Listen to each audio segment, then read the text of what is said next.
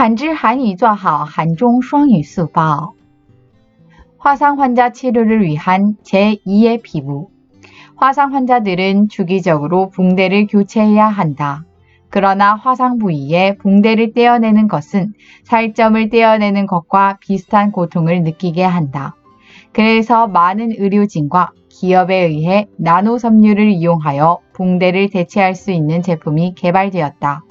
이 제품은 화상 환자들의 피부가 재생될 때까지의 제2의 피부로서 역할을 한다.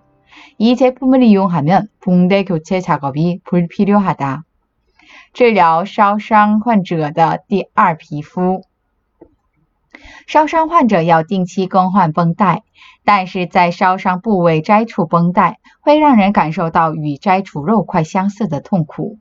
因此，很多医疗团队和企业开发出了利用纳米纤维代替绷带的产品。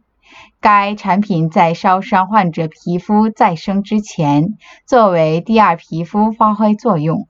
如果使用该产品，就没有必要更换绷带。韩语资讯尽在韩知。